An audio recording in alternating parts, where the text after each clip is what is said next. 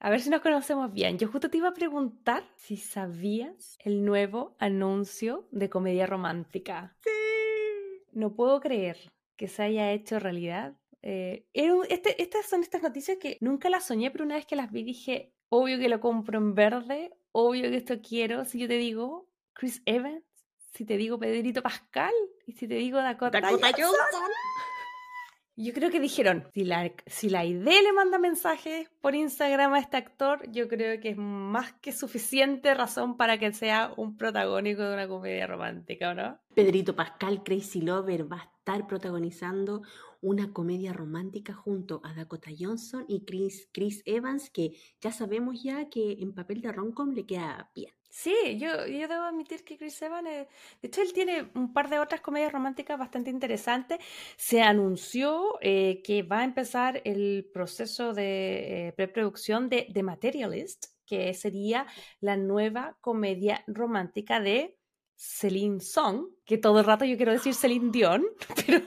na, na, Oye, a todo esto apareció Celine Dion, ¿la viste? Sí, la vi, que dicen que la ignoró la Taylor Swift, pero al final no, porque estaban detrás del escenario, Mm. pero, pero sí, Sí, se veía sí mucho mejor. Estaba, yo fui muy feliz Sí, cuando la vi. mejor. Qué lindo, igual haberla visto. Qué bueno que Sí. estaba ahí. Corazoncitos Mm. para Celine Dion Corazoncito para ella. y sí. corazoncitos para Celine Song, quien es la directora de esta nueva eh, comedia romántica que se anunció hace poquito, la semana pasada, y que además es la directora de la película que vamos a estar hablando esta semana y de la película coreana del 2023 nominada a varios premios, entre ellos al Oscar, que vamos a estar hablando más adelante en eso, pero por supuesto que nos referimos a Past Life o Vidas Pasadas.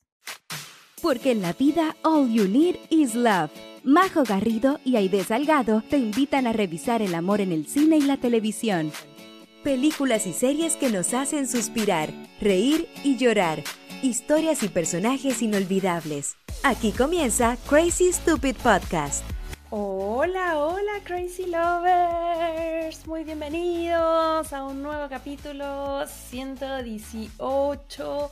Estamos aquí de regreso con Aide Salgado. Amiga, ¿cómo estás? Vamos a estar revisando un peliculón increíble eh, que yo sé que a ti te entusiasma un montón. Estamos hablando de uno de los últimos estrenos románticos que está haciendo furor en todos los premios y que obviamente está nominada a los Oscar como mejor guion y mejor película.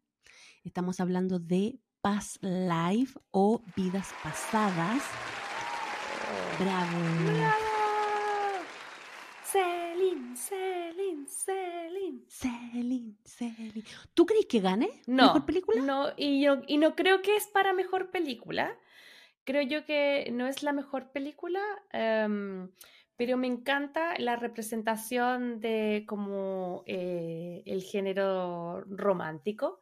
Siento que no tenemos Sí. mucha chance y por eso yo siempre hacía hincapié en que nosotras vamos a hinchar harto por Barbie y por Past Life, porque son como de, Ujú. de la casa, pero igual considero que eh, no creo que gane el Oscar, yo creo que se lo va a ganar por Things.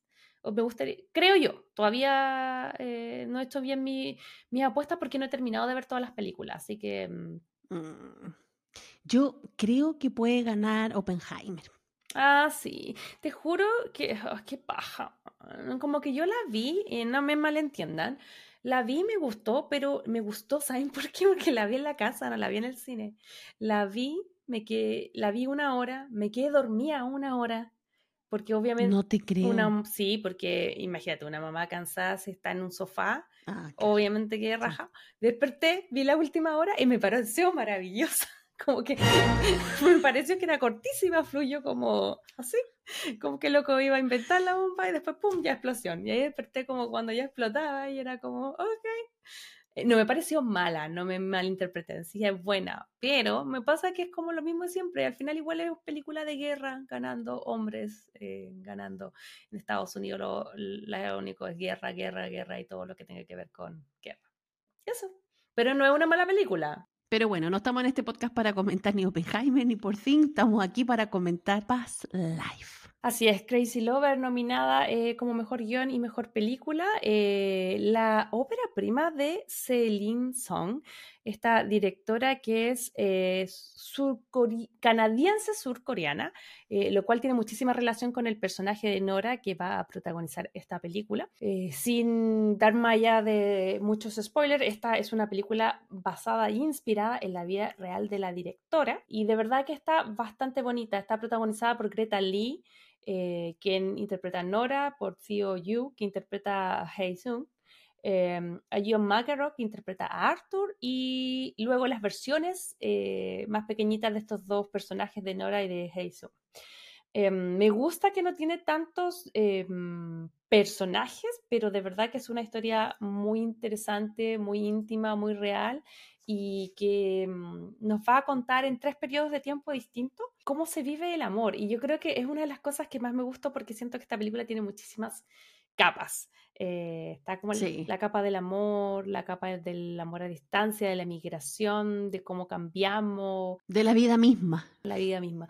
Está muy bonita y, siento yo que si bien en este podcast tendemos a analizar películas que son como comfort food, yo creo que esta se va como a otro cajoncito, que es donde yo tengo, no sé, a Normal People o donde tengo la trilogía Before, que son como otras películas que yo creo que... Mm, tienen como un tiempo, una mirada, una cinematografía mucho más realista y como, como mm, creo que tienen el tono más profundo y que buscan ese tono más profundo. Más que cuando uno ve Legal y Blonde sabe que va para una cosa. Esto como que uno sabe que la persona te está tratando de decir algo más. Claro, y no habla tanto de este amor idealista y fantasioso que a veces las roncom nos pintan de que, claro, chico conoce a chicas, se enamoran, son felices.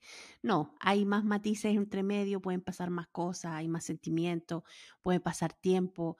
Eh, y estas películas que tú nombrabas, claro, muestran como las parejas a través del tiempo, muestran a las parejas también con sus decisiones, que yo creo que esta película habla mucho de eso también. Entonces, claro, es como otro subgénero de las películas románticas que yo diría como las películas románticas, como dijiste, tú el, el, episodio pasado, más indie, pero no es que sean indie, sino que son como con más contenido en el guion.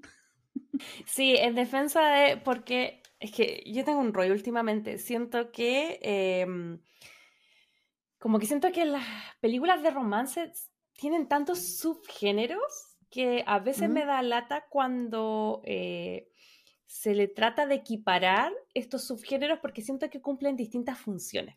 Entonces siento que últimamente, eh, por ejemplo, claro, eh, Normal People o la trilogía Before o Past Life tiene otros objetivos que no son los mismos, qué sé yo, de Legalmente Rubia, del Diablo se viste a la moda. Están buscando otras cosas. Entonces, de repente es súper injusto como compararlos y decir que, mm, eh, que tal vez no son tan buenos, porque siento que a veces englobamos cosas que son súper distintas y que buscan objetivos distintos. Y yo creo que la entretención es un objetivo muy válido, al igual que el drama. Y yo siento que el drama está súper consolidado como objetivo, pero la comedia no tanto. Entonces, como que eso me ha pasado en el último tiempo, como que siento que eh, todas las películas estaban más dramones, que me parece estupendo, a mí me encanta el drama, pero creo que es complicado la comparación entre el drama y la comedia. No sé, es un rollo que tengo yo, entonces por eso creo que digo que son como áreas separadas. Y, ya hemos estado viendo como comedia, entonces como que me encanta meterme en esta área como más, más drama, más realidad, creo yo. Sí, totalmente de acuerdo. Eh, pero también las otras son complementos, o sea, tampoco nos vayamos muy así como al drama, más realidad, porque igual las otras que son como más livianitas y todo, eh, complementan a lo mejor tanta realidad. No, sí, de todas maneras, por eso digo, lo que pasa es que hoy día vengo de una conversación que tenía con mi marido donde le estaba explicando que, siento que en redes sociales he visto mucho ser pebre películas que a mí me gustan demasiado y que luego, eh, en momentos que son como más emocionalmente cargados, son las más vilipendiadas las que más uno ve. Entonces, por eso como que yo estoy como en una defensa de la, de la, de la comedia light. Para decir que no todo tiene que ser como súper denso. Eso, eh, pero es un rollo que el cual yo venía como trabajando aparte, ¿cachai? Ah, ok, ok, Pero- ok. Ahí tenía un tema. Sí, sí, es que de verdad que he visto como destruir muchas cosas que, que después cuando hay un poquitito de pandemia o un poquito de algo terrible, vamos corriendo a ver eso. Entonces, eso es lo que me pasa. Como que siento que en defensa de las cosas livianas. ¿Cachai? ¿Verdad? Podemos estar aquí hablando todo el, todo el capítulo, pero en realidad antes de eh, empezar a hablar en detalle de esta película que eh, nos encantó muchísimo, hace mucho tiempo que no veíamos una película, eh, por lo menos de mi parte, que fuera así como que nos presentara códigos distintos en este género, así que eso está súper interesante. Pero antes de entrar ahí, obviamente que eh, les queríamos pedir el favorcillo de siempre, y ustedes ya saben cuál es o no, amiga. Sí, si nos está escuchando por Spotify, póngale al botoncito seguir, califíquenos con la estrellita que usted cree que este podcast se merece y también recuerde que eh, si los quiere ver en otra plataforma, también estamos disponibles en YouTube. Así que ya sabe, Spotify o YouTube y también en Apple Podcast en modo de audio. Y si nos quiere contar, comunicar con nosotros, ya sabe ya que puede ir a Instagram como Crazy Stupid Podcast y ahí dejarnos algún mensajito, saludo, comentario, lo que usted quiera. Sí, yo sé que muchos de ustedes, Crazy Lovers, estuvieron ahí eh, muy contentos cuando anunciamos que íbamos a hacer esta película. Eh, lo otro importante decir es que la vamos a hacer sin spoiler porque entendemos que es una película que está recientemente en los cines. Eh, si bien se estrenó por lo menos eh, en festivales, fue por ejemplo en, en, Sundance el año pasado, en enero, el año pasado le fue súper bien, en enero del 2023, ahí se estuvo estrenando acá, eh, creo que llegó a los cines, a los, creo que llegó a los cines si no me equivoco en octubre y ahora ya está eh, en servicios de streaming si la quieren ver pero siento que recientemente llegó a Chile. Entonces, por eso la vamos a, vamos a hablar sin spoiler, porque queremos incentivarlo a que si quieren, vayan a verla. Eh, de verdad que está muy entretenida. Porque generalmente las películas de este género no hacen tanto ruido y está bien haciendo ruido hace rato. ¿Cuándo fue en qué momento te supiste que venía esta película? ¿Cuándo la viste? Porque tú la viste mucho antes que yo. Yo recibí un mensaje de WhatsApp de la Tami Olivos y me dice, esta película tienen que verla en el podcast. Eso fue en agosto del año pasado. Y yo, ya, sí, sí, tengo que verla, tengo que verla. Y me puse a ver el tráiler y yo dije, oh, esta película es para verla con pañuelito. Y nada, pues un día estaba yo solita aquí en la casa y no sé qué, y dije, la voy a arrendar. Y me fui a Apple TV y la arrendé y nada, pues Crazy Lover. Y me gustó un montón. Yo creo que está dentro de ahora de mi lista de, de películas favoritas. Y es una película que me vino a dar vuelta todo, todo, todo lo que yo tenía construido eh, a partir de la película El eterno resplandor de una mente sin recuerdo. Uh -huh. Que ahí ya después me voy a explayar, pero es como la antítesis de de esa película, entonces como que me dio vuelta todo el discurso, que no sé si será también por una cuestión de madurez, mm. porque yo creo, y, y, lo he escuchado en otros lados, que esta película es netamente para personas entre 30 y 40, mm. que han tenido ese nivel como de experiencia romántica, porque para una cabra joven que recién la está teniendo, mmm, no sé si esta película le llame mucho la atención o la entienda aún. No sé, yo, ah, sin ánimo de discrepar, eh, estuve viendo una entrevista de la directora y la directora dijo que ella la había hecho precisamente pensando en que fuera para todas las edades, porque en la, eh, la historia que van a seguir aparece en tres tiempos aparece a los 12 años, uh -huh. a los 24 y a los 36.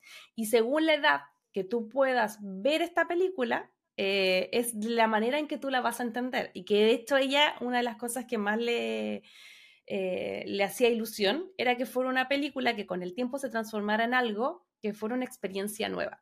Porque nosotros la estamos viendo mm. y tenemos una sensación que yo creo que es muy parecida y muy parecida a la vivencia de la protagonista.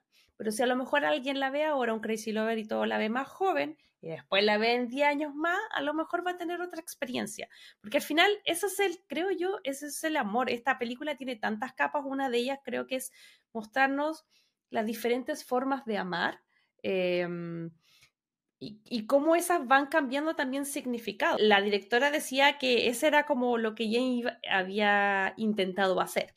Entonces, claro, a lo mejor ambas posiciones son correctas, pero, pero yo no creo que haya una más válida que otra, sino que es como, como uno la pueda ver. Y, y creo que eso es lo interesante de las películas. Yo te venía diciendo, y yo le he hecho el kit a hacer el Eterno Resplandor de una mente sin recuerdo, porque esa película ha sido, pero así como era yo, era Clementine Skruczynski siempre, desde que me tenía el pelo, me creía ella, y hace muy poco la vi, fue como, oh my god, salud mental para pa, pa, pa, un montón de cosas, hay un montón de cosas que ahora no me cuajan y, y, y, yo no la estoy, no, creo que la diferencia es que no la quiero cancelar ni nada, le tengo demasiado cariño y probablemente siempre voy a agradecer toda la estética, la música y todo lo que me ha traído esa película.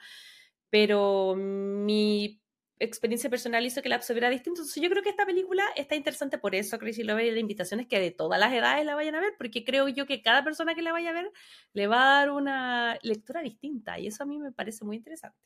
Pero a ti, ¿qué te pasó cuando la viste? Más allá de, lo que dice la gente que a lo mejor tienes que tener cierta edad para pa, pa verla. ¿Qué te pasó cuando la viste? Me pasó que, claro, obviamente me causó emoción y sentimientos porque me llevó a una etapa de mi vida donde también tuve que hacer una elección en algún momento eh, y yo creo que por eso esta película le llega a tanta gente porque yo soy una fiel creyente de que todas las personas en algún mm. momento tenemos que hacer una elección. Entonces es un lugar común para mucha gente y por eso tú podías empatizar con los personajes. Eh, creo que es muy poca la gente que no ha tocado hacer una elección y que son de esta gente que dice, ay, yo lo conocí a los 14 años y desde los 14 años que estoy con él, así, o, o, con ella. Uh -huh. y, y, era el amor de mi vida, bacán por ustedes, así como que, que bueno, uh -huh. me alegro. pero, pero no, po, a la mayoría de la gente como que uno siempre tiene a esa persona que tú decís el what if, ¿cachai? Sí, esta es una full película de what if. Sí, po, full, full, full. Y más aún cuando este what if no fue por tu elección propia, sino que fue por una elección de terceros. Uh -huh. Porque en este caso, en esta película, eh, bueno, esto está en el trailer, no es spoiler, pero la separación que tienen ellos eh, en algún momento cuando son jóvenes es porque eh, los papás de la niña deciden irse a otro país. Entonces no es que ellos hayan decidido terminar una relación como le pasa a la mayoría de las personas. Entonces, por eso ese what if está mucho más eh, latente eh, cuando se vuelven a encontrar después. Sí. Entonces, eh, eso es como lo más sabroso de, de, la película. Y lo otro que me llamó mucho la atención de esta película ¿Mm? y que lo he escuchado en un montón de partes también, que cuando pasan estas cosas así como que... Es porque todo el mundo dice, ah, es una película de trío amoroso. No, no es una película de trío amoroso. Hay un trío amoroso, pero no es netamente uh -huh. trío amoroso. Pero cuando pasan estas cosas, claro, uno en la clásica de Roncom siempre dice, ay, que el amor viva, vivan su amor, sean felices para siempre, que le importan los demás, estén juntos. Pero aquí yo todo el rato, es como la boda de mi mejor amigo, todo el rato estuve, no, bueno, no voy a estar con él. no, así como que, es que no. ¿Cachai? Sí. Entonces, como que a mí me dio esa, esa sensación. No me fui del lado de supuestamente esta pareja protagonista que te plantean en el tráiler, sino que me fui de, del otro lado. Así que por eso esta película eh, a mí me, me gusta, mm. porque sale como de, de lo normal un poquito. Sí, a mí también yo creo que eh, hace rato que no, no, había una película que a mí me interesara eh, tanto de decir, ok, va a tener este hype, me irá a gustar porque me ha pasado mucho, sobre todo, insisto, eh, en, en, el tipo de películas que nosotros comentamos que han salido estrenos que venían como eh, precedidos como de una ola de buenas críticas y que después las vi de verdad que, no sé, no eran mi cup of tea, pero eh, esta la verdad es que me encantó y al contrario, la sentí súper como como cebolla, como brillante en, el, la, en la cantidad de capas. De hecho, para mí, siento que todo el mundo dice que es una historia romántica. Mm, concuerdo contigo que no es una historia de trío amoroso, sino que hay un trío amoroso, pero no es una historia de trío amoroso. Para mí es una historia de despedida. Yo le tomé, le tomé mmm, como que la vi y le tomé mucho más asunto al tema de eh, como la migración y cómo eso hace como hace que nosotros eh, cambiemos. cambiemos y perdamos, perdamos o ganemos contacto con gente, romanticemos momentos de la vida. Yo todo el rato me preguntaba, si ellos dos hubiesen seguido en el colegio, ella nunca se hubiese cambiado, anda a saber tú si hubiesen salido dos semanas y tal vez nunca más se habrían visto, tal vez vivirían a dos cuadras y tal vez ni siquiera se hablarían, no se tendrían ni en Facebook. Ese, es mi tema, ese es mi tema. Yo creo que, mm, que, claro, el amor que empezó con ellos era tan chiquitito, eran tan chicos, que en realidad de verdad habría valido la pena después, yo creo que no. O sea, puede que sí, puede que no, pero yo creo que, eh, lo, que lo que quiero como destacar es que yo siento que esta película no es solamente una película de romance, sino que es un, una película de una persona emigrante. Y para mí, eh, la, esta chica, eh, lo que se debate entre dos personas, en realidad se está debatiendo entre dos partes de su vida. Para mí, su amor de Corea, el chico es Corea y, y su, su persona que va a conocer acá, que ya les vamos a contar, eh, con la que va a vivir en Estados Unidos, es su parte occidental. Y yo en eso me reflejé un montón, porque, bueno, tú ya llevas también harto tiempo fuera, pero yo le di mucho esa lectura de cómo uno cambia eh, y también a momentos tiene que despedirse de ciertas cosas porque si no, no tiene sentido. O sea, cuando uno vive viviendo el pasado, cuando, y es el consejo que yo digo, cuando la gente, cuando yo antes hacía consejos de viaje, em, si se van a venir para acá y van a querer como vivir en Chile, no vengan, o si se van a ir a la China, o si se van a ir a Francia, onda, por algo tú estás saliendo de tu lugar y te tienes que adaptar a otras cosas. Si eso funciona contigo bien, si no es tu lugar, puedes probar en otros lugares, pero algo contigo siempre va a cambiar, siempre va a evolucionar y siempre va a ser otra persona. Y yo creo que esta película eh, también tiene esa capa. Y mucha gente ha hablado de la parte romántica que es preciosa, pero por eso te digo que yo no lloré, yo al contrario, para mí fue como, como una historia de eh, dejar el pasado atrás, de despedirnos del pasado y de mantenernos en un, en un presente y en un futuro que al final es algo que a lo mejor no elegimos, pero no por el que no lo hayamos elegido no nos hace feliz. Así que, oye, amiga, hemos estado aquí dando muchas vueltas, yo creo que mejor vámonos de una eh, para que podamos conversar bien, sin spoiler, pero sí bien en detalle eh, en nuestra sección que se llama.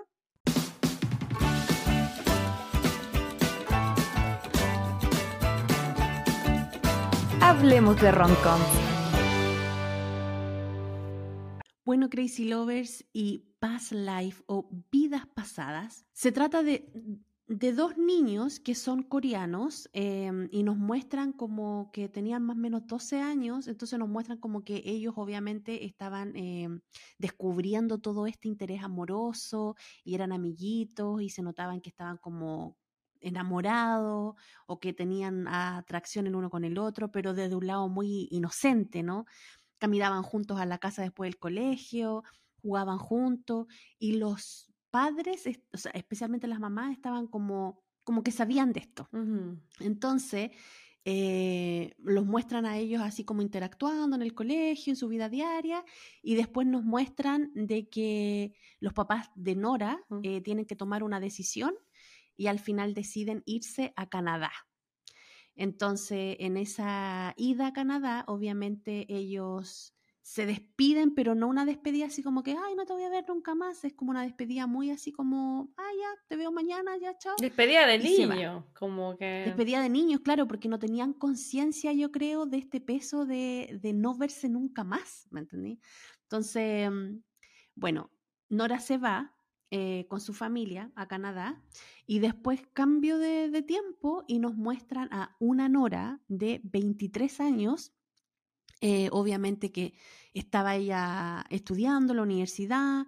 se, había, cambiado a Nueva York, eso es importante, estaba en Estados Unidos. Se había cambiado a Nueva York, ya no estaba en Canadá con su familia, porque obviamente estaba estudiando, y está en todo el apogeo de, del estallido de Facebook. Entonces, como muchos en ese tiempo, empezaron a buscar a personas, obvio, del pasado. Entonces la chiquilla llega y llama a la mamá y le dice, oye mamá, le dice, ¿cómo se llamaba el niño ese con el que yo tenía onda? ¿Y quién no hizo eso? ¿Quién no hizo eso, chicos? Es que ahora es lo más normal stalkear, pero cuando uno por primera vez stalkeó, quedó loca. Oye, pero, pero, pero no se acordaba ni del nombre, el chiquillo. Bueno, igual era bien raro el nombre, porque obviamente el nombre coreano y ella estaba súper insertada como en la cultura occidental, pero no sabía ni el nombre. Es que siempre dicen que es más fácil recordar para el que se queda que para el que se va. Entonces, em, en el caso de ella, probablemente uno, no sé, pues conoció amiguitos. Yo también tengo amiguitos de, no sé, el primer colegio que fui yo fue prekinder, otro colegio y no me acuerdo de los nombres, me acuerdo de jugar, me acuerdo de sus caras, no me acuerdo de los nombres, o me acuerdo de Ismael, no el apellido, o Carolina, pero no el apellido, ¿cachai? Entonces, ¿cómo, mm. ¿cómo busco una Carolina en Facebook? ¿Sabéis qué lo que hacía? ¿Sabéis qué lo que hacía yo? Bueno, ya esto, es otro tema, pero estamos dispersos hoy día. Sí, hoy día no hay caso, no hay caso con la pauta. No hay caso, pero pucha, pero es que es súper entretenida esta anécdota. Eh, yo le sacaba fotocopia a la lista del curso y la guardaba en mi agenda de ese año. Amiga, pero así tú eras de la CIA. ¿Y cuánto yo tenía ahí? No, de verdad, porque viste que de repente estaban como, no sé, pero como que tenía todos los nombres escritos en un papel. Y eran 45 hueones, po. y yo lo escribía como en un papel y los ponía en mi agenda pascualina del año que, mm. que tocaba.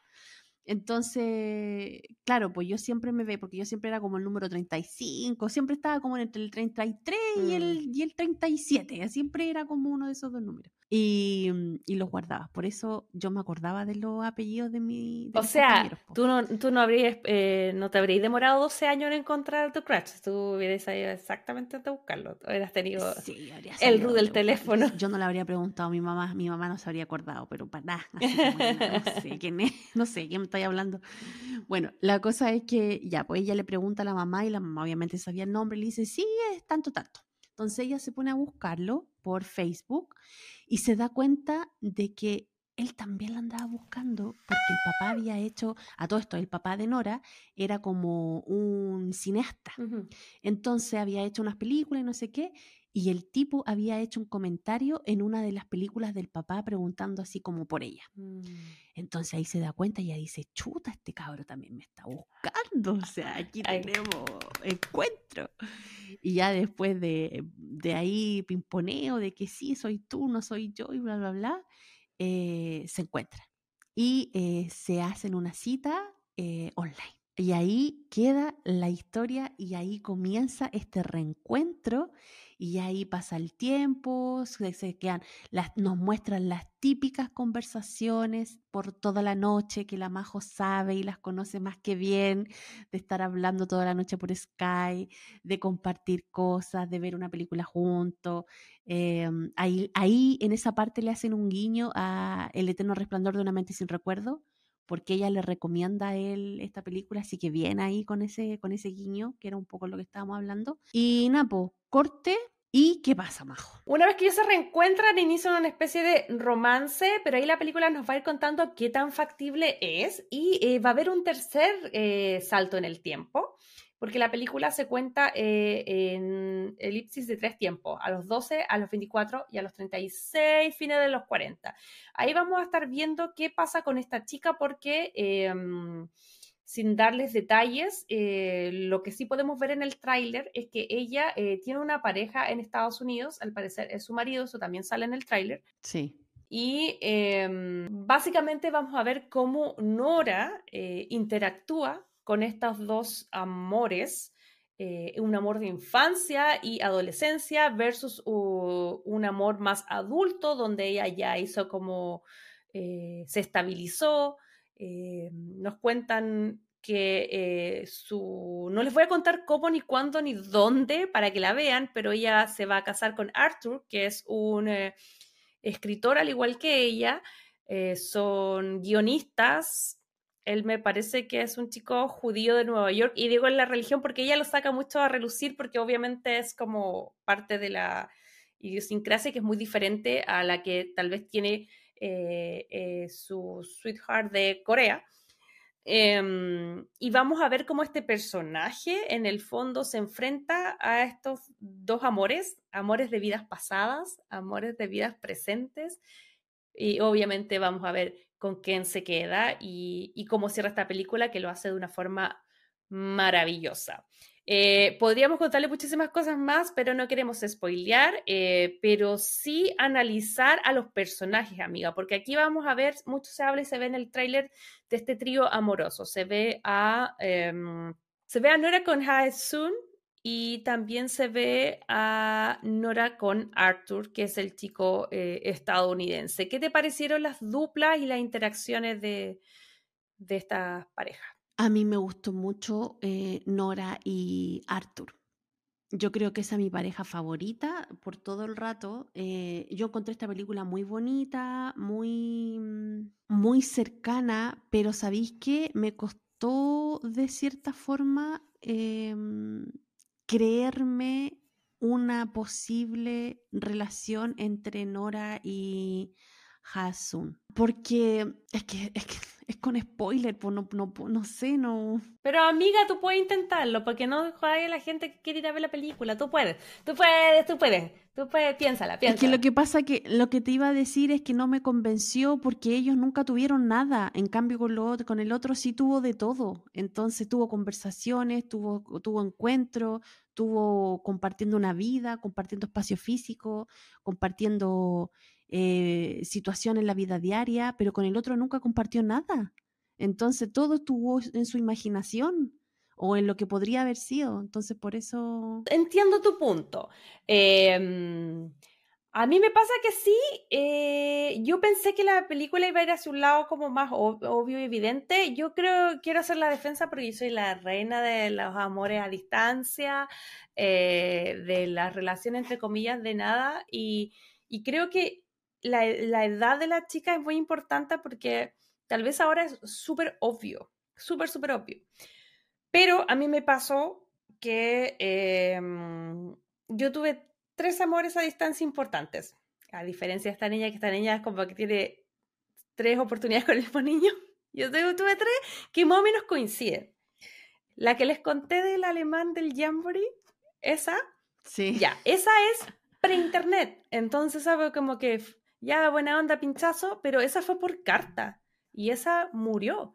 ¿Cachai? Mm. Porque básicamente mm, después de un rato uno se aburre de mandar cartas, no sé qué, bla, bla, bla, la tecnología también fue nada, fue, qué sé yo, una semana en no sé qué, bla, bla, bla. Ahí quedó un lindo recuerdo, una cosa de infancia, para mí eso sería como el tema de la escalera. Después con el tiempo tuve otra persona que era mi ex sueco, que, con el que estuve casi tres años y que ahí había una dinámica también de vernos muy pocas veces eh, físicamente, pero sí estuvimos conectados casi tres años. O sea, en el fondo de esos tres años, yo creo que en persona no hemos visto como ocho meses, porque era como ya tres meses para acá, un mes para acá, una semana para allá. Eh, yo a él lo conocí cuando iba camino a Perú y él me siguió, fue como muy así como nos conocimos en Iquique, y yo le dije, yo me voy con mis amigos para Perú. Él me siguió, llegó a la semana, estuvo allá, Perú, se Chile. se flechó. Después yo me fui a Europa. Y en el fondo, ya cuando estábamos juntos era todo así de película. Pero cuando no estábamos juntos el 80% del tiempo era así como lo mostraban acá. Era Skype, era Facebook, eran todas esas cosas. Em, y claro, también hubo un momento que, que, yo pensaba que esa era la persona, eh, pero como tú dices, claro, desde afuera uno dice no hay nada, pero cuando uno está en la relación uno siente que hay algo y hay algo profundo y tú empiezas como a mutar la realidad. O sea, yo recuerdo eso de como de quedarme dormía con el laptop al lado, despertar y la otra persona estaba haciendo lo mismo, comiendo, ¿cachai? Como, oh, por los horarios, ah, fui, a, fui a una fiesta, el otro volvía, no manda fotos. Entonces, como que siento que si tal vez alguien lo ve de afuera, nosotros no estuvimos tres años juntos, tuvimos ocho meses. Yo te diría, tuvimos tres años. Y luego, en la tercera personita, eh, mi marido, eh, a quien también comenzó a distancia, pero ¿sabéis qué? Él era malo para el... Yo siempre lo, lo, él era malo para el Skype. yo lo llamaba en la misma onda. Lo mejor por eso resultó. Sí, pues yo sé que también pienso. Me acuerdo que le llamaba, estaba en el Festival de Viña para su cumpleaños y todo, lo llamaba en la noche y todo. Y yo dije, ya, aquí vamos a hablar. Yo acostumbraba, pues venía de una relación anterior donde hacía todo eso que salía en la película, pues.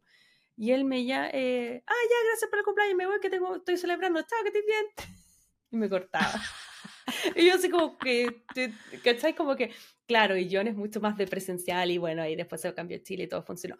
Pero a lo que trato de linkear es que eh, creo yo que todos esos amores son válidos, pero no todos van a ser el amor de tu vida. Como que siento que eso es otra capa que tiene la película también, que nos Mm, muestra, eh, si uno dice, claro, no tuvieron nada, no les compro, eh, sí, es una posición válida y objetiva desde afuera, porque en verdad no tuvieron nada, obvio que no iba para ningún lado. Pero solo intentando ponerme como en la mente de ellos, uno a veces les es más fácil ver a los otros cuando no van a ningún lado que cuando uno, como identifica que uno no va a ningún lado. Y, y yo creo que, a- para cerrar la idea, yo creo que eso representa algo que yo, yo sí lo creo que pasa, que a veces uno tiene contactos con gente en momentos súper específicos que te marcan N y que Mm. valen mucho más que otras cosas. Entonces, creo yo que en, en esta etapa del- de cuando ellos se reencuentran en la universidad, si bien nunca tuvieron nada físico, no, nunca se vieron, no se conocieron nada, sí lograron conectarse, ¿cachai? Porque fue como reconocerse, porque en el fondo a los 12 años no es súper distinto que cuando uno tiene 20. Lo otro que me llamó la atención es que em, hay una frase que le dice el esposo a ella que a, a mí me gustó mucho y que tiene mucha razón. O sea, uno no puede pelear con la imaginación de la persona, ¿cachai? Porque a pesar de que yo te digo, sí, es que la química, o sea, como que no, no, no le compré mucho, pero en realidad si tú te ponías en el personaje, claro, pues, o sea, es, es difícil em, verle algo negativo a esa relación que ha estado siempre en tu imaginación. Exacto, exacto. ¿Cachai? Entonces, y, y- y el esposo se lo dice súper conscientemente, o sea, yo no puedo eh, pelear con tu imaginación, Sí, con, con tu imaginación perfecta de este amor eh, juvenil, Sí, ¿cachai? po, y de hecho le dice, yo no puedo pelear con el amor de tu vida que aparece cada 12 años, ¿cachai?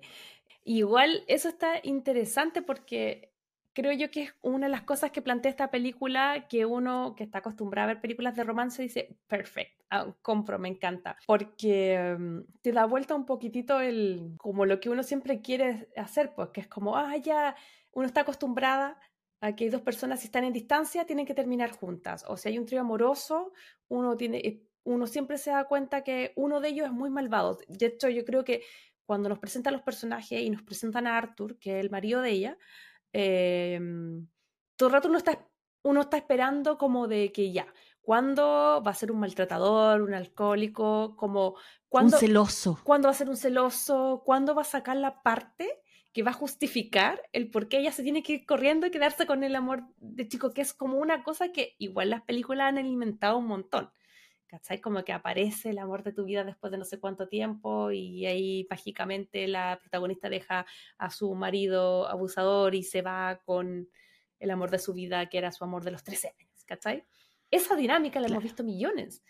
Entonces, cuando nos presentan a Arthur y Arthur es una persona, yo creo que bastante eh, evolucionada, bastante pro, eh, y, y me encantó, me encantó como, porque incluso yo creo que deconstruida es la palabra, y yo todo el rato cuando la veía, pues yo la vi con mi marido, eh, le decía, me encanta lo que está haciendo y incluso yo creo que no hubiese sido capaz de hacer lo que él hace. Me encantaría haber tenido esa reacción, ¿cachai? Porque yo creo que yo igual me habría puesto mucho más celosa que él, ¿cachai? Obvio, po. Obvio que sí. Y ahí veí que el loco estaba en, en otra superioridad emocional. Se había terapiado. Sí, yo creo que más que eso, yo creo que el hecho de que los personajes sean guionistas, eh, ambos, eh, les da como... Yo creo que eso también fue brillante cuando ellos tienen... Hay una escena que es eh, brillante, que es cuando ellos están en la cama conversando, y de hecho ahí es donde sale el diálogo que menciona la idea recién, y donde ellos empiezan como a reírse un poco porque ambos eh, son guionistas y dicen, bueno, ya, ¿y cuándo yo me voy a convertir en el marido? ¿Cachai? Como que todos quieren que se vaya, porque esa es la fórmula a través de guion, ¿cachai? Y, Claro. y ella como que se ríe un poco y básicamente le dice lo que todos como espectadores estamos viendo, que es como, mira, está esta historia de amor truncada, esta persona vuelve, no les vamos a contar por qué, ni en qué circunstancias, pero se vuelven a, se vuelven a juntar cuando ya están mayores. De hecho, la película arranca, y es mi escena favorita, cuando están en un bar y vemos a Nora, a Arthur y a eh, Haosun, están los tres, y escuchamos en audio como otras personas que nunca vemos en cámara que están adivinando, así como, ¿quién serán? No, yo creo que los dos asiáticos son hermanos y que el otro es el pololo. Y el otro, no, yo creo que ella está pololeando con él, eh, que los dos asiáticos son pololo y el otro es el amigo blanco. Y están como, no sé, haciendo como apuestas, ¿cachai? Y, y esa escena es súper importante porque es como el inicio y también como agarra protagonismos al final.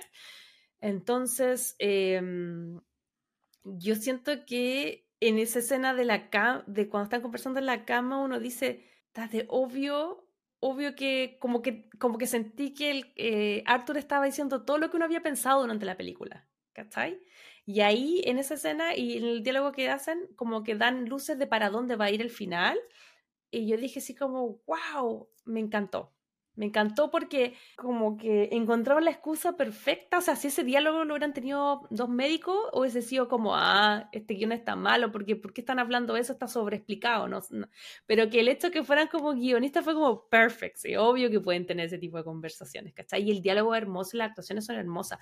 Em, yo creo que, lo, de hecho, este elenco se sostiene en muy poquitas personas, entonces igual creo que todos los actores, incluso los que son niños, eh, tienen una química bacán los niños, ¿cachai? Como que se llevan súper bien. Y los actores me gustó mucho esa, esa cosa que era como de, mm, de como te conozco de toda la vida, pero a la vez te estoy viendo por primera vez. Como que yo creo que esa incomodidad también se sintió. Y también es peligroso eso porque, eh, claro, a pesar de que ellos tuvieron esta cuestión, este contacto como por eh, internet y todo, insisto, tanto el esposo actual como ellos mismos tuvieron, tienen que pelear con esta imaginación que se hace uno de del, del otro, po. Entonces ahí es más, es más complicado a veces también, po. Pero es loco porque e, es que eso, por eso yo creo que esta película tiene muchas capas y me vuelve la cabeza. Porque todo depende de quién la vea. Porque, por ejemplo, yo no estoy diciendo que una, una opción sea sobre la otra, estoy diciendo que, que Heavy como quien la ve la interpreta. Porque yo como que siento que vi toda esa escena y para mí eran como súper obvio y nunca me pasé el rollo de nunca tuvieron nada juntos, porque desde mi punto de vista lo tuvieron, porque esa es mi experiencia de vida. Yo tuve cosas así, las, así mm. las consideré. Y tal vez alguien que no haya tenido una relación a distancia o que no haya tenido alguien como, eh, qué sé yo, a lo mejor, no sé, una, eh, una pareja que se haya ido a otro lado y todo, eh, lo ve como que no existe pero hay personas que solo lo, se relacionan a través de la tecnología. O sea, yo te digo, claro. mis relaciones a distancia fueron hace 10 años atrás, yo creo que ahora va a ser más fácil aún. O sea, tú conocías a alguien en Tinder y listo, podéis tener un pololo en Jamaica mañana y irte para allá y, y no es tan raro. ¿Cachai? Entonces, eh, como que siento que te, tienes un email hasta hoy, como que como que las tecnologías han cambiado y los romances también, entonces también puede ser que alguien más joven que la vea es como, pero ¿qué tiene de raro? Obvio que tuvieron algo, ¿cachai? Como... Por eso te digo que es bacán, porque depende mucho de que la vio.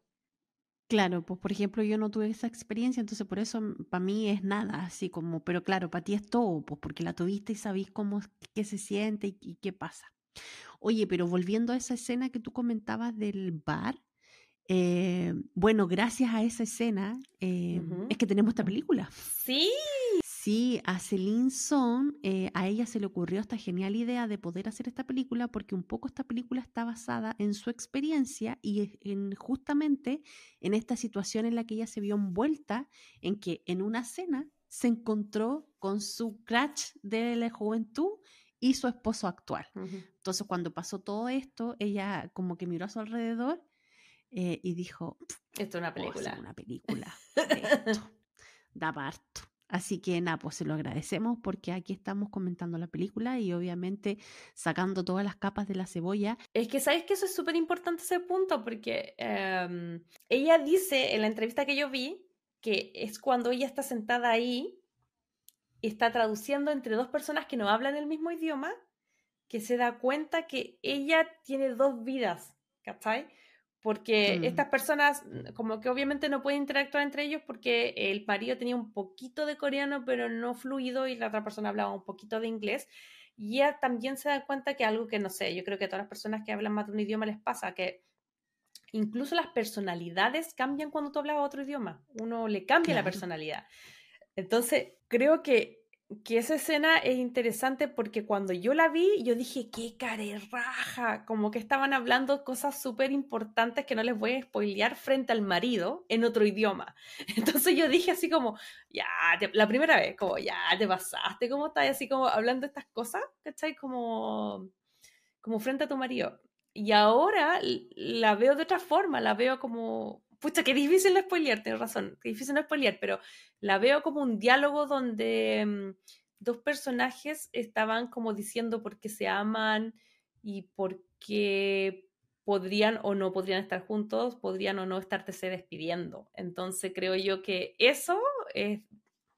¡Ah! Brillante. Los diálogos son todo. A mí me pasó lo mismo en ese, en ese momento. Yo también decía, oye, qué raja, ¿cómo hacen esto, pobrecito? Y ahí me dio ganas de ir a abrazar al Arthur, de verdad. Fue como que, puta la wea, Y ahí como que me cayeron un poquito mal Celine y el, y el, el crash de, de juventud. Eh, desubicado lo encontré. Pero claro, como tú decís, si tú la veís después, claro, tiene todo un sentido y tiene todo como era como que ellos estaban viviendo otro mundo, porque a pesar de que el marido estaba al lado, era como que estaban ellos en, en, otra realidad.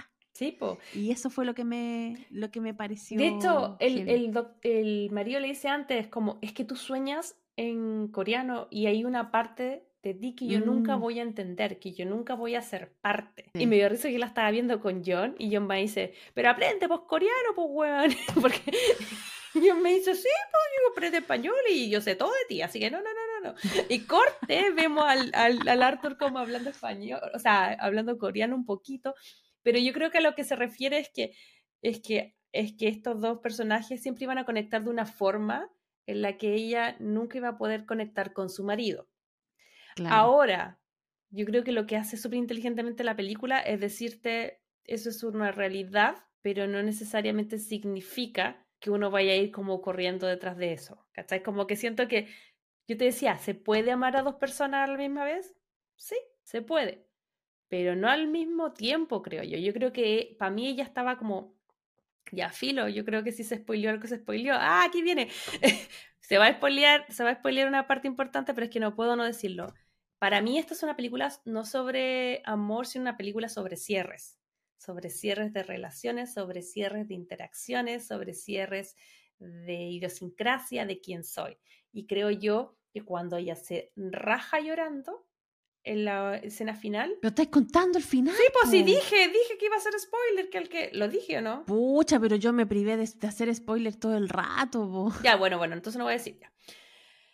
Pero hay una parte en que eh, vemos a, a, a, la Nora llorar, llorar, llorar, llorar, llorar. Yo creo que no solamente lo hace por una situación que tomó, sino que también por lo que significa esa persona en su vida, como que hay una especie de despedida de esa persona en su vida. Y yo eso yo lo encontré como magnífico, porque no es solo como se fue, se fue la idea, sino que si yo termino mañana este podcast y me voy a vivir a Francia y me despido de ti, me despido de ti, pero también me despido de California, me despido de mi vida como es ahora, me despido de los Crazy Lovers. ¿Cachai? Oye, pero esa, esa, yo sé perfectamente en qué situación, en qué escena la estáis hablando. Pero si ese llanto fue porque no fue que estaba perdiendo a, al personaje, que no vamos a decir quién, porque si no spoiler, eh, sino que se estaba despidiendo de ese pedacito de ella que representaba a ese personaje. Sí, pues eso es. Sí, lo que, eso es lo que mm, pasa. Lo que pasa es eso, es, por eso yo te digo que yo no la veo desde el punto de vista solamente romántico, que sí, pero para mí son momentos de ella, ¿cachai? Y, mm. y, eso está muy ligado y yo creo que la actriz lo hace bien porque Greta, oye, estoy pensando si tengo una hija ponerle Greta, porque qué onda las Gretas talentosas. pero... Greta. Greta Lee, quien es quien interpreta a Nora, que yo la había visto en Newsroom, bah, Newsroom, me da con decir Newsroom, en Morning Show, em, que ella era como, ¿te acuerdas la encargada de comunicaciones? Que, que, que siempre trataba como, como de arreglar los escándalos que quedaban. Viste aquí en Morning Show que es un escándalo y ella es la, la chica sí, asiática. Pero no, me, no, ¿Verdad? No, no me acuerdo que era ella. No sí. nunca la asocié. Sale. Ahí es como donde yo más la ubico, pero también salen Girls, salen varias cosas. Em, y ella es una actriz que es de origen de Corea del Sur, papás de Corea del Sur, pero nació en Los Ángeles. Entonces ella habla coreano y ella dijo que eh, siempre lo habló en casa. Entonces para ella eh, ser parte de una producción coreana y como que todo el mundo la viera que hablaba otro idioma y todo y como sumergirse como en una cultura que es su cultura, pero que ella dice que ella estaba muy americanizada. Entonces en ese sentido ella coincide con Nora porque Nora piensa distinto, quiere otras cosas y en esas otras cosas de repente no hay cabida para los amores de abajo. Pero, pero por favor, sé que no es spoiler, pero los diálogos son, en esta película, los diálogos y los tiros de cámara son otra capa. Como que siento que, que heavy como los tipos conversan con una naturalidad eh, y se pegan ciertas frases en las que tú decías de... Puta, que difícil hablar sin spoiler. Bueno, es que tengo tantas cosas que decir, pero todo tiene spoiler, entonces como que... Mm, ay, ya, que no puedo decir esto porque si no la cago, no puedo decir esto porque si no la cago. Mira, hagamos algo. Llevamos casi una hora de programa y ahora vamos a tirar una campanita. El que se quiera quedar es con spoiler. Spoiler, spoiler. Ya, a partir de ahora, cuando suene esta campanita, vamos a empezar a hablar del final porque de verdad que no vamos a hacer otro capítulo sobre esta película y en verdad tenemos mucho que decir. Si usted quiere y está interesado y ya escuchó todo este largo capítulo, vaya al cine, póngale pausa, vaya al cine, eh, la ve o la rienda, la ve por preview y vuelve. Y si ya la vio, por favor, quédense porque nosotros con la idea estamos con mordaza y en verdad eh, necesitamos decir eh, qué nos pareció. Así que aquí va la campanita y ahora empiezan los spoilers. Primero, que tengo que decir esto porque me lo había privado todo el rato. Cuando tú al principio del episodio dijiste, no, esta cuestión se trata de las despedidas, y yo también creo que esta cuestión es de una despedida, de un proceso, y esta cosa de que tú dijiste desde el punto de vista de la persona que migra, de lo que renuncia, de lo que vuelve a hacer, y ahora pensándolo, claro, pues por eso al final me, me hace tanto sentido y me llegó tanto, porque en realidad en el final al final, ya. Spoiler, spoiler. Ya, sí, sí, retómala, retómala, ahora que ya le pusimos spoiler, ya, sí, ahí ya les avisamos, les avisamos. Le avisamos, le avisamos, spoiler. Ya, Ay, que estoy tan contenta que voy a poder decirlo.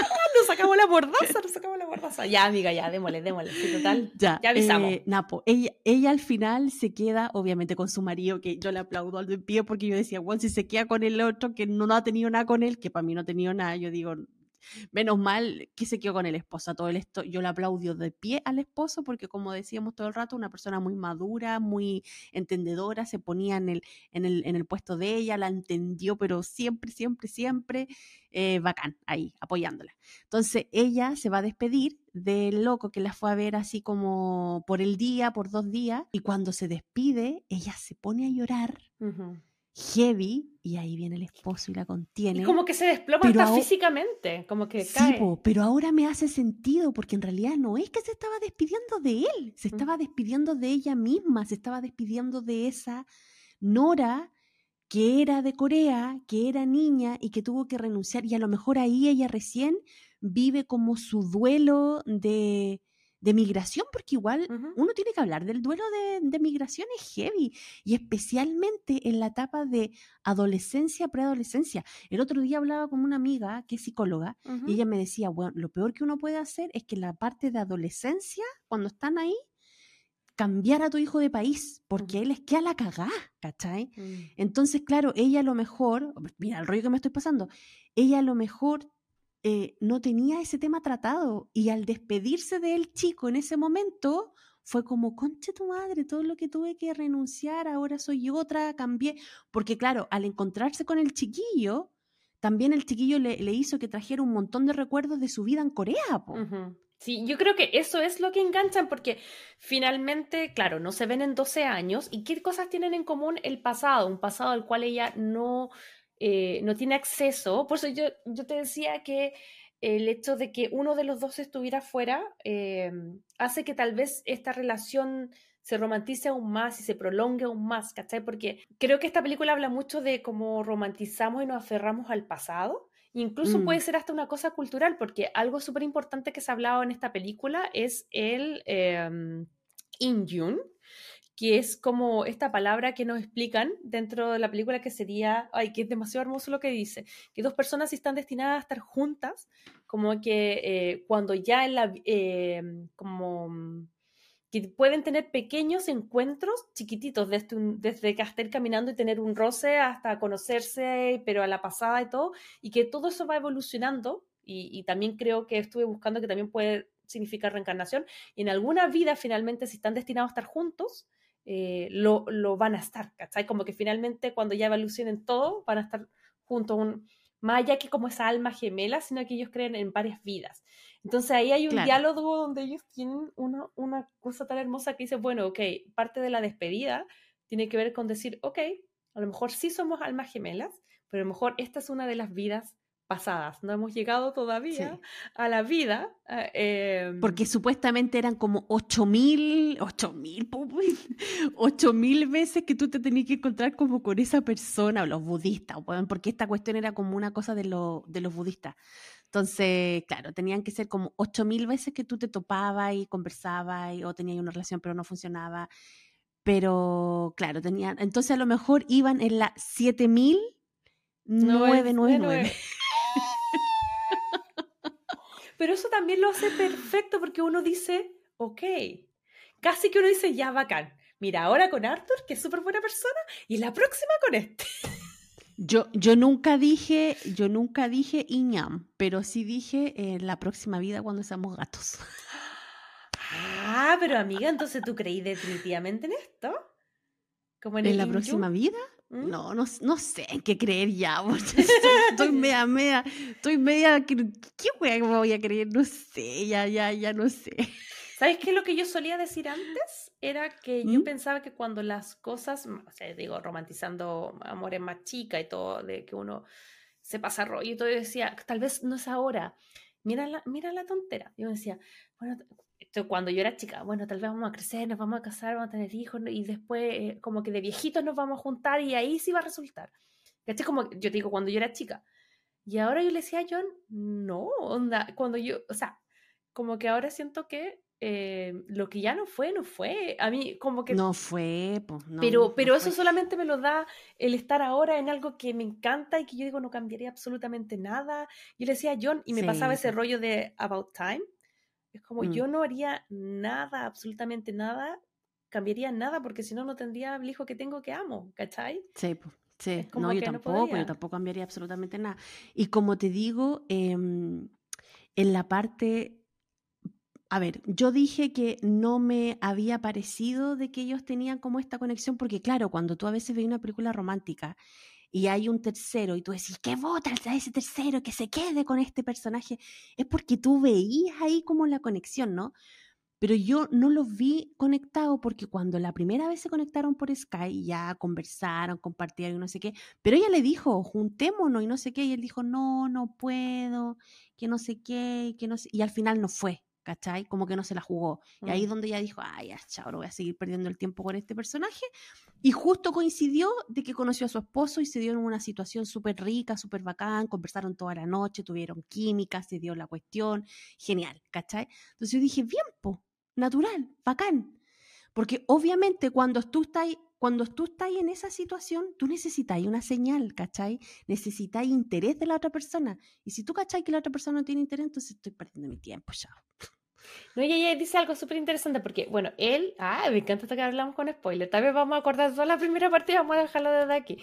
Pero em, él iba a hacer ese viaje, él iba a ir a verla cuando estaban eh, en la universidad. Y al final, eh, como que él eh, lo que pasa es que él estaba juntando plata, juntando plata, pero nunca iba. Y ella como que al final le dice, ¿sabes qué? Ella se da cuenta, y ahí tú ves las distintas formas de ver la vida, que tienen que ver, no, una es mejor que otra, pero sí son diferentes. Como que la eh, oriental y occidental, en el sentido que ella dice, ¿sabéis qué? Él es como que estoy tan pegada en, estar en estas conversaciones, en Skype, que se te va la vida, se te va el día que no mm. estoy en el presente. Y sabes que cuando yo mm. vi eso fue como, wow, a mí yo nunca, o sea, yo también estaba perdiendo mi tiempo, pero yo nunca hice ese raciocinio así como de, ah, estoy perdiendo mi vida. Pero si eso es, lo, eso es lo que pasa con la gente que está pegada al teléfono, internet, y, digo, la gente, o sea, nosotros, o sea, me incluyo, de que de repente perdemos la sensación del presente. Po. Yo al principio, cuando llegué acá a Estados Unidos, yo no tenía gente que conocía acá Entonces yo pasaba todo el santo día en WhatsApp conversando con mi amiga. Todo el santo día con familiares, con mi amiga, por Skype, por WhatsApp. Entonces, en realidad, también me estaba perdiendo el presente, pues en vez de dejar el celular al lado y salir a caminar y conocer y hablar con gente y tratar de hacer amigos yo estaba todo el día en mi casa chateando, ¿cachai? Entonces me perdí. Ahora, si volviera para atrás, digo, ¿qué? Voy a estar hablando, chao, dejo el teléfono allí y me voy a caminar, a investigar, a conocer gente. Pero perdí un montón de tiempo haciendo eso, pues, ¿cachai? Entonces, claro, ahí también hay otro, otra realidad que nos plantea la, la, película y es como, como, claro, ya está bien tener a lo mejor un enganche al principio por, por Sky, no sé qué, pero ya que siempre sea así y que más encima a la hora de conocerse hayan peros y que no, que, por último pónganse un sitio al medio y vayan los dos y que sea un esfuerzo. pues Sí, pero ojo, pero ojo, y que yo quiero, ay, perdón, que desde la, desde, desde la experiencia. Yo creo que, y me identifiqué un poco ahí con él más que con ella, porque, por ejemplo, hay veces que tú querís pagar un avión y irte al otro lado, pero él me daba la sensación que no podía llegar y comprar un pasaje a Nueva York. Y estaba como juntando plata, juntando plata, juntando plata. Y a mm. mí, yo lo digo porque a mí en las relaciones de distancia también me pasó porque como que tampoco tenía plata para ir y volver a Europa todo el tiempo.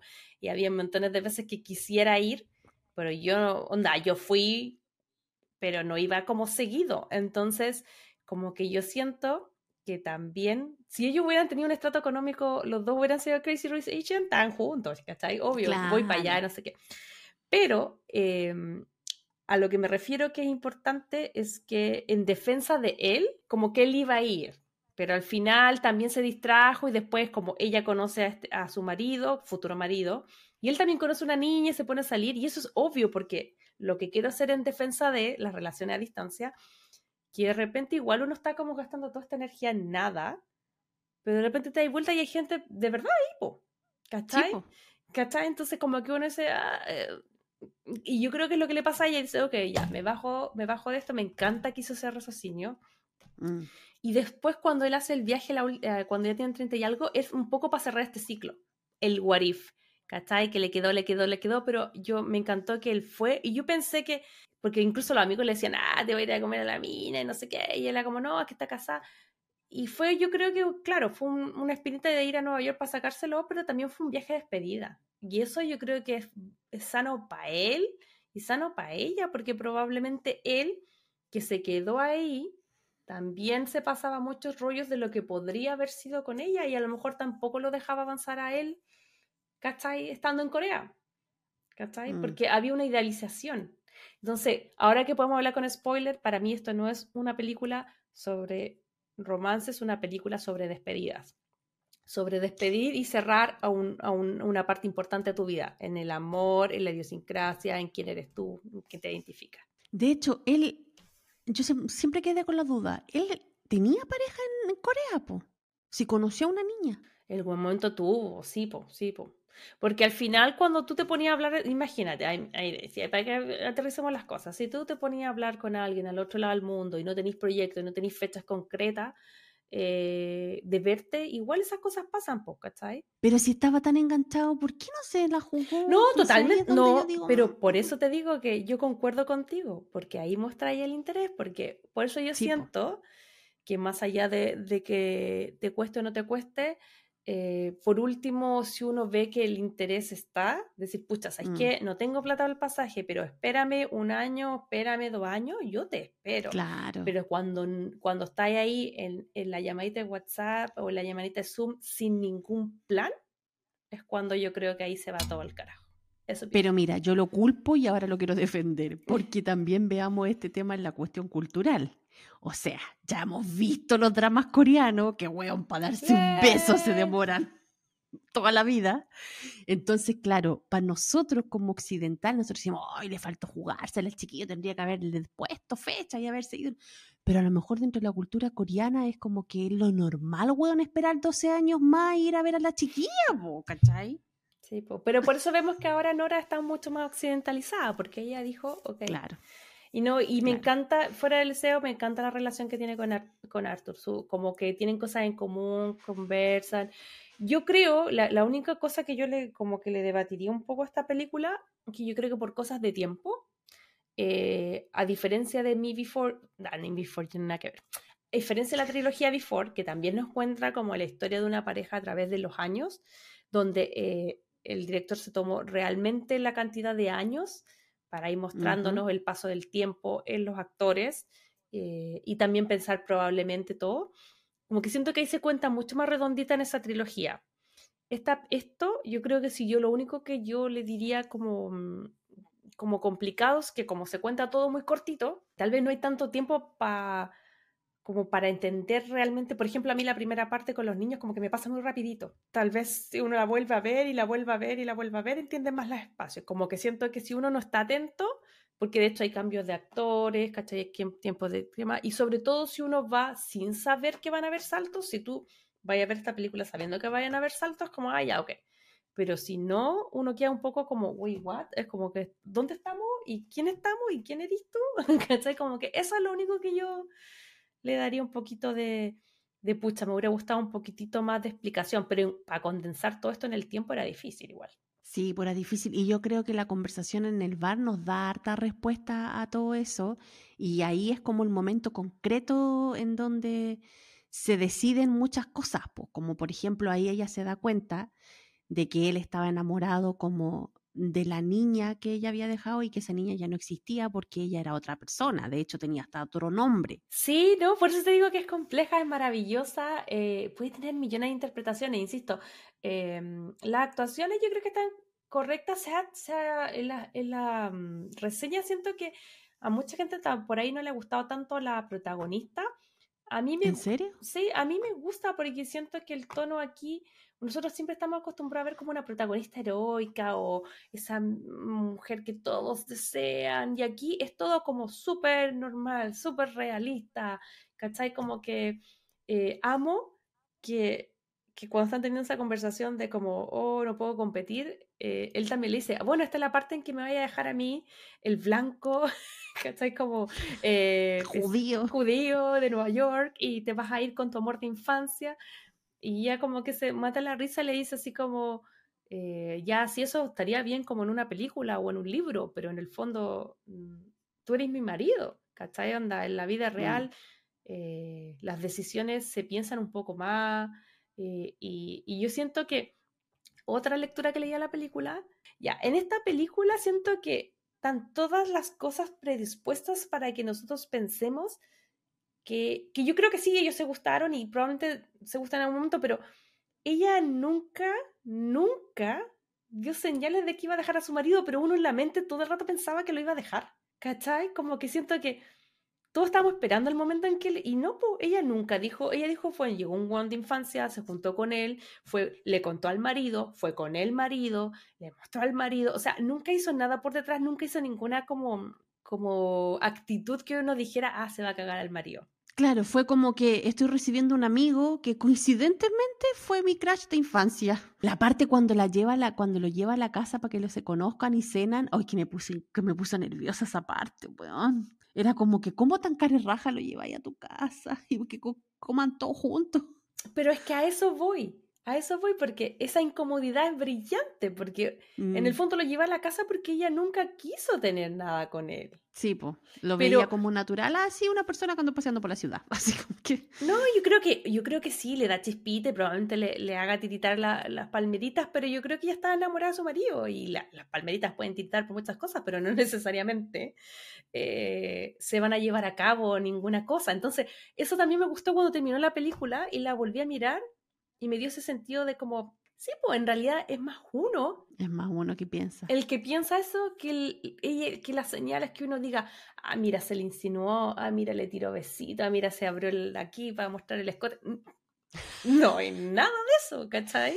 No, pues, y de hecho muestran que tuvo mucho más química cuando conoció al esposo que las conversaciones que tenía con el loco en Sky. O sea, Por eso encuentro que es brillante, porque tú veías, el, se empezó a ver la película y todo el rato pensáis que vaya como a hacer eh, como campaña por uno y al final yo quedé muy, muy contenta y feliz con la hermosa relación que ella tiene con su marido. Oye, yo al principio del episodio había dicho de que eh, esta película había dado vuelta a todo lo que yo había quedado en mi estructura de mm, El Eterno Resplandor de una mente sin recuerdo, y ahora lo quiero argumentar. Y es porque cuando yo vi El Eterno Resplandor de una mente sin recuerdo, eh, yo quedé siempre con la sensación de que, claro, uno tiene un amor, termina, sufre, y que tú lo único que querías sacarte en la cabeza a esa persona para no, para no quererlo más ni ninguna cuestión y chao. Como que siempre me quedé con eso, ¿entendí? Como que sí, hay que sacarte a la gente en la cabeza. Si tuviera una máquina para poder sacarme todas las cuestiones sería bacán. Pero esta película me viene a decir, no, tú no tenés que sacarte a esa persona de la cabeza, porque todo lo que viviste con esa persona es parte de lo que tú eres ahora. Y por algo tú en algún momento decidiste no seguir con esa persona. Porque al tomar esa decisión te llevó a donde estás ahora. Entonces, es como que casi dar las gracias, o sea, no sé si dar las gracias en realidad, pero, pero es como que es un proceso que hay que pasar y que si lo olvidaras, a lo mejor no aprenderías algo que aprendiste en esa relación o con esa persona.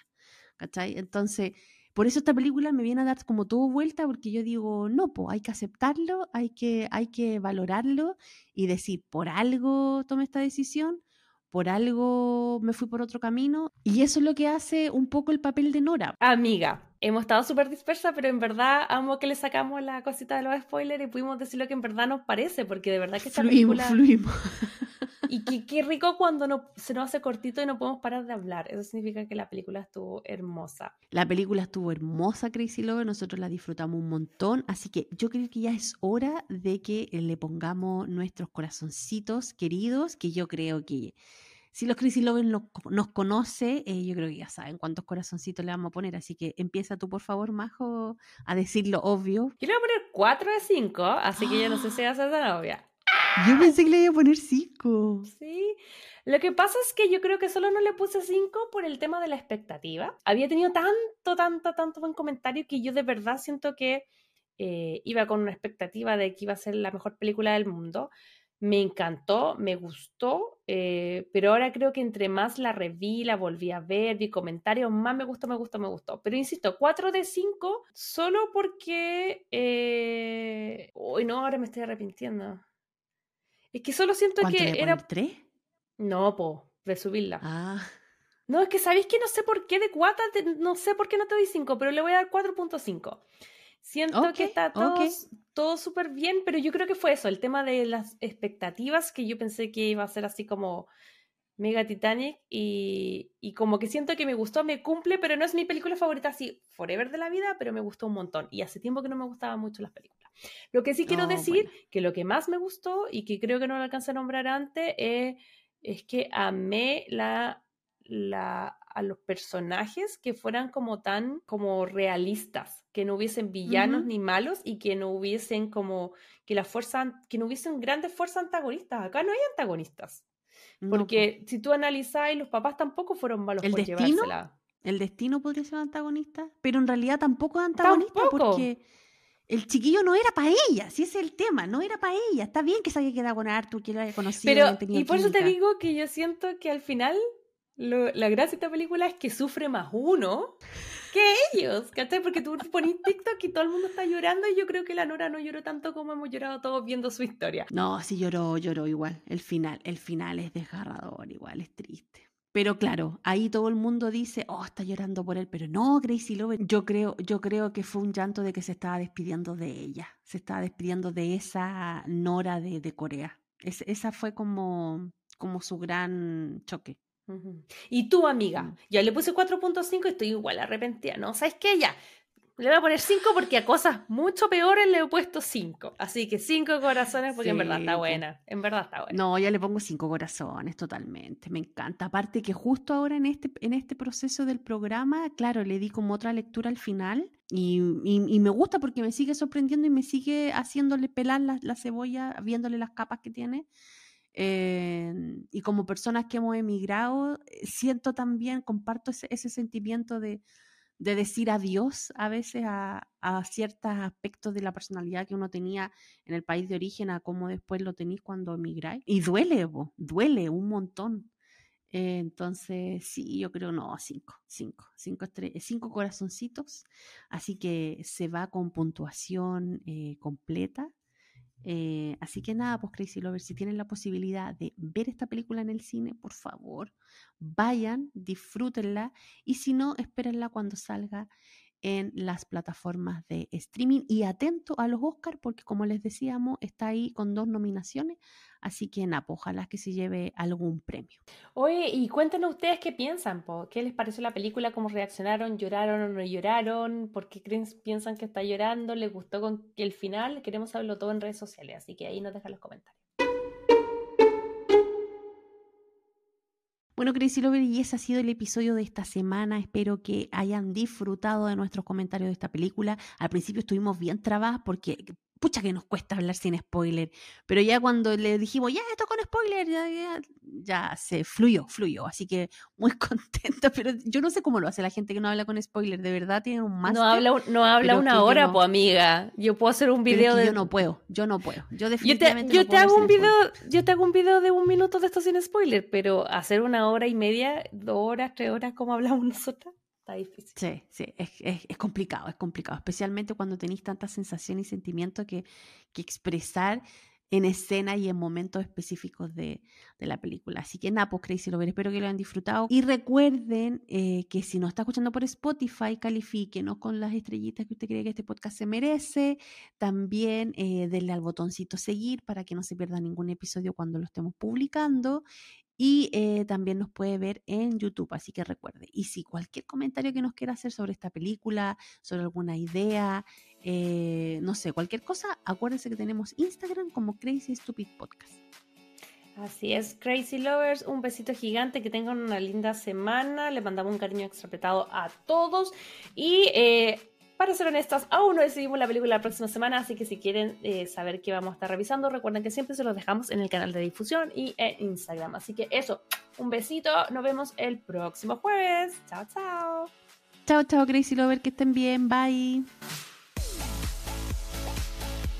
Si te gustó este podcast, recuerda seguirnos en Spotify, Apple Podcast y Google Podcast.